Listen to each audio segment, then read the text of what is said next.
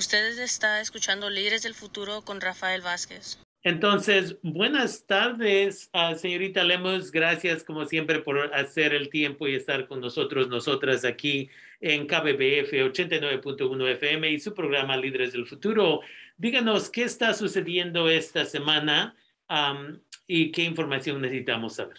Sí, Rafael, gracias por invitarme. Uh, lo que voy a compartir es las métricas actuales de, este, de esta semana uh, del condado Sonoma. Nuestra tasa de nuevos casos diarios por cada 100,000 habitantes ahora está a 35.3 por cada 100,000. Así es que ha bajado un poco. Um, y la, la, la, tasa de casos para personas que no están vacunadas está está a 65.8 por cada 100,000 y la tasa de personas que ya están vacunadas está a 31 por cada 100,000 habitantes. Así que una diferencia entre las personas vacunadas o no. Um, la tasa um, la tasa de positividad de positividad en la comunidad de las pruebas está a 16.6%, así que ha aumentado un poco la tasa de positividad, pero también puede ser eso la razón uh, porque no no toda la gente está reportando sus pruebas caseras que están tomando a la casa. Así que eso, eso puede ser parte de esa razón. Estamos viendo que el número está aumentando de um, la tasa de positividad. Y la tasa de positividad en las pruebas de la métrica de equidad, que son las comunidades más, um, um, que tienen más así impactos, está a 18.4%. Es que todos estamos viendo propagación, estamos viendo casos aquí. Um, sí estamos viendo un poco menos casos, pero la, la tasa de positividad está, está alta.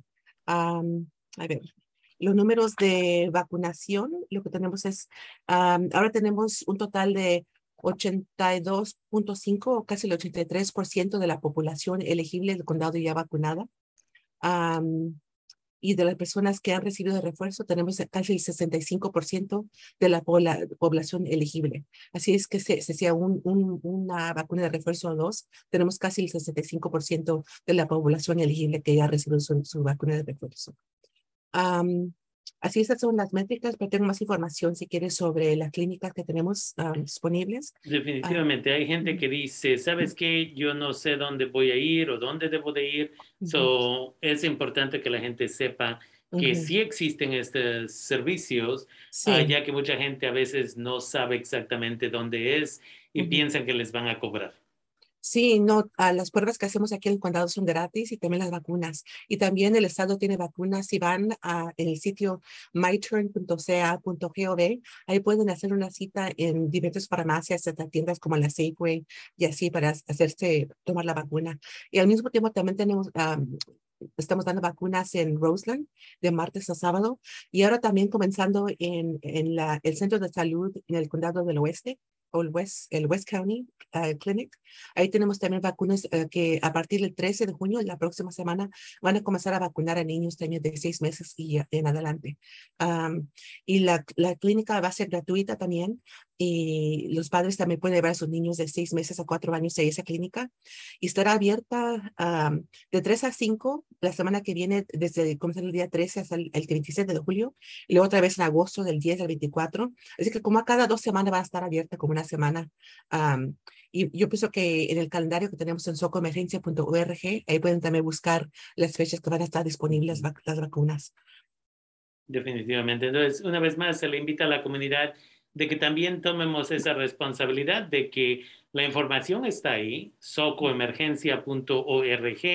Se, eh, you know, se le dijo al condado que necesitábamos la información accesible en español, pero también tenemos que ir y obtener esa información. Sabemos que no existe en todos los idiomas y ese es trabajo que se continúa haciendo, pero ahí está la información, definitivamente. Sí, y también puedes seguir llamando al número de teléfono del condado, el 565-4667, y ellos pueden atender en, en, inglés o en español para darles más información a dónde pueden acudir para recibir su vacuna también. Definitivamente, eso es importante una vez más para gente que tiene problemas con la computadora o dicen, no sé cómo usar esto.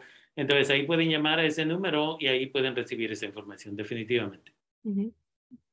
um, también tenemos ahorita como cuatro hospitalizaciones re relacionadas a COVID, nomás solo una persona que está en el, la unidad de cuidado intensivo. Así que estamos viendo menos uh, impactos severos uh, de COVID porque mucha gente ya está vacunada, pero las personas que están en el hospital son casi la mayoría personas que no, que no están vacunadas. Mm. Um, tenemos, a ver, tenemos um, Eh, lo que hemos encontrado es que el subvariante BA.5 de Omicron es que es más común ahora aquí en, el condado y se está extendiendo rápidamente. Se han convertido en, en, en el variante más ah, dominante aquí en, los nuevos casos de coronavirus. Así que parece que aquí en los Estados Unidos el, el BA5 eh, representa como 54% de los casos de COVID aquí, según los Centros de Control y Prevención de Enfermedades. así es que lo más precaución y, vacunación que pueda tomar la, la, comunidad se pueden proteger a ellos mismos contra estas variantes que vienen. Definitivamente. Y la semana pasada estábamos hablando ah, con las notas que usted nos proveyó acerca de que se le está diciendo una vez más a las compañías que han creado esta vacuna que para las nuevas vacunas que van a ofrecerse para otoño se necesita que se produzcan con este nuevo variante, la prevención de este variante, ya que una vez más se ha demostrado que es muy contagioso. Y la otra cosa, como usted mencionó, hay mucha gente que no está reportando los resultados de COVID cuando están saliendo positivos, positivas. Yo conozco dos o tres familias que básicamente la mayoría de la familia se enfermó porque le están dando esos exámenes de casa, pero nunca han reportado los resultados al condado. Y Rafael, sí sabemos que sí hay mucha preocupación en la comunidad porque yo escucho diariamente de familias y, y personas que conozco yo también que se han enfermado sus familias o también he escuchado de restaurantes o negocios que tienen que cerrar por una semana porque los empleados están contagiados y no pueden abrir. Aquí estamos viendo que hay muchos casos, no más que los números, no, no, no tenemos los reportes exactos porque mucha gente está reportando los casos positivos. Así que es importante, uno, de que se reporten esos números, ah, pero al mismo tiempo es importante tener esta parte de la conversación, de que sí está sucediendo esto, que sí conocemos gente que está saliendo positiva a este virus, para que así la gente no tenga una idea errónea de que todo está bien. Y eso nos lleva, como siempre, a recordarle a la comunidad de que nos debemos de poner la máscara una vez más. Ah, si va a un restaurante y decide comer adentro, mantenga la máscara puesta hasta que ya sea tiempo de que le sirvan su comida, ah, o si no, coma afuera, o la otra cosa, una vez más, si de veras necesita comer fuera de casa o quiere comprar comida fuera de casa para apoyar a un restaurante, perfectamente bien, pero ordene la comida, llegue, recoja y llévesela a su casa, vaya al parque a comer, como sea, para que haya menos propensidad de que vaya a enfermarse definitivamente. Sí, por cierto. Y también no sé si tengo unos minutos para compartir una información.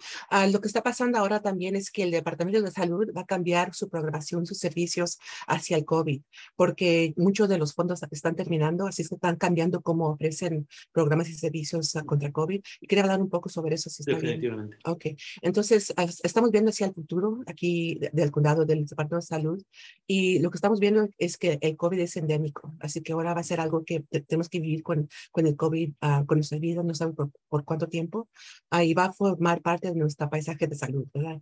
Entonces va a requerir un seguimiento estricto y se esperan ciclos así continuos de mutación y propagación, es lo que esperamos. Y el COVID se va a convertir eh, en parte de nuestro trabajo diario y continuo en, en todo, en todos los sistemas, ¿verdad? Y vamos a, seguir viendo así altos niveles de protección en la comunidad porque la gente va a seguir vacunándose cuando sea necesario.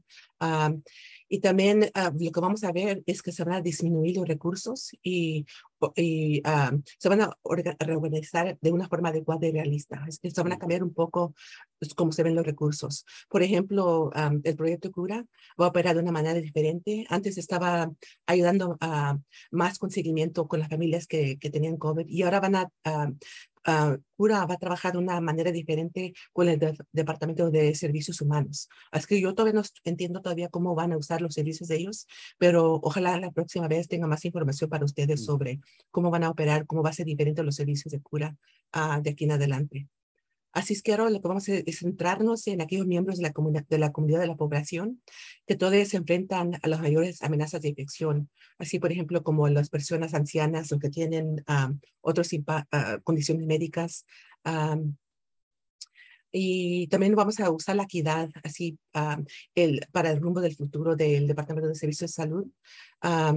vamos a usar la, la, participación y la voz de la comunidad que se va a formar una parte fundamental de nuestros programas así en el futuro y el Departamento de Salud eh, va a hacer un compromiso a la equidad y al, y al servicio a los más vulnerables en nuestras comunidades uh, que va a ser inquebrantable y renovado. Es que va a ser un poco diferente. Y vamos, van a buscar a crear múltiples vías de participación y mecanismos de voz de la comunidad en lugar de un solo centrado únicamente en COVID que van a tratar de hacer más enlaces en la comunidad, porque sea COVID, sea otro, no, no sé cómo se dice, monkeypox, uh, viruela de mono. Otras cosas que el futuro que nos llegue, tenemos que centrar en nuestra comunidad y trabajar con comunidad para enfrentar a cualquier cosa que venga en el futuro. Así que una de las la respuestas COVID en Sonoma, la vamos a ver en los cambios, es que van a descomponer un poco los componentes del equipo de COVID y lo van a incorporar esos servicios a las secciones existentes, existentes con trabajos similares en el departamento. Y va a haber, ah, eh, sabemos hoy que hay una reducción drástica en los fondos disponibles ah, para la respuesta comunitaria a COVID y la respuesta evolucionará y va a reducirá su enfoque así que todavía no estamos seguros así de los fondos porque hay promesas todavía así del gobierno de que sí nos van a dar más fondos, pero no estamos seguros completamente. Así es que todo esto puede cambiar el futuro, depende así en los fondos que nos dé así el Estado y federal para combatir el COVID en el futuro. Definitivamente. Estamos llegando, como usted mencionó, al punto de que este es COVID y COVID es parte de nuestras vidas y ahora tenemos que continuar viviendo nuestras vidas pero COVID va a ser parte de lo cual el gobierno eh, del condado va a continuar trabajando para apoyar a la gente. Pero una vez más, tenemos la gente que no tiene vivienda y tenemos que enfocarnos en ellos. Y tenemos la gente que trabaja en el campo y todos estos grupos. Entonces tenemos que continuar mejorando cómo se proveen los servicios en una forma equitativa definitivamente, porque no siempre va a haber los millones y millones de dólares que eh, llegaron durante este proceso de COVID, definitivamente. Entonces, sí, pero aquí estamos y no nos vamos y vamos a seguir ayudando a proteger a la comunidad. Yeah. So, la gente también tenemos que hacer nuestra responsabilidad. Si la vacuna está ahí, tenemos que vacunarnos para evitar terminar en el hospital con, you know, muchos de estos problemas, definitivamente. Ya, ok.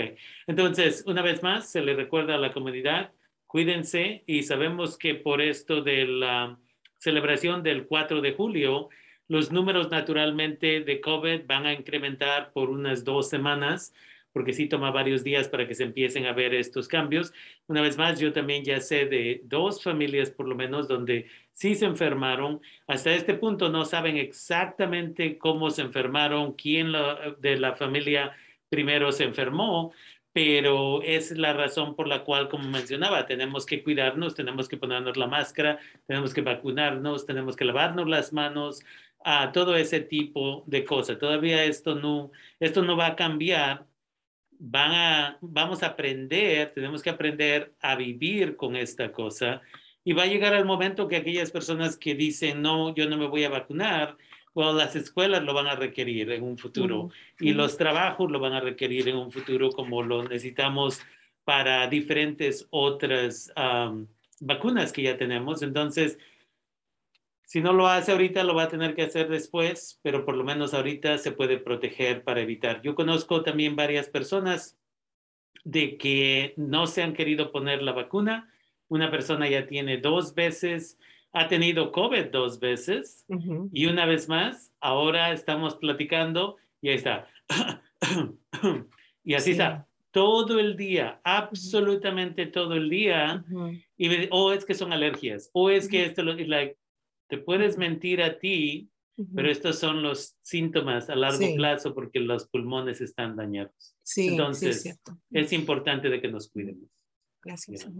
So, con eso queremos agradecerle como siempre a la señorita Silvia Lemus por tomarse el tiempo de estar aquí con nosotros, nosotras en KBBF y su programa Líderes del Futuro. Como siempre tenemos esta información en español y luego la proveemos en inglés. Gracias. Gracias. Gracias.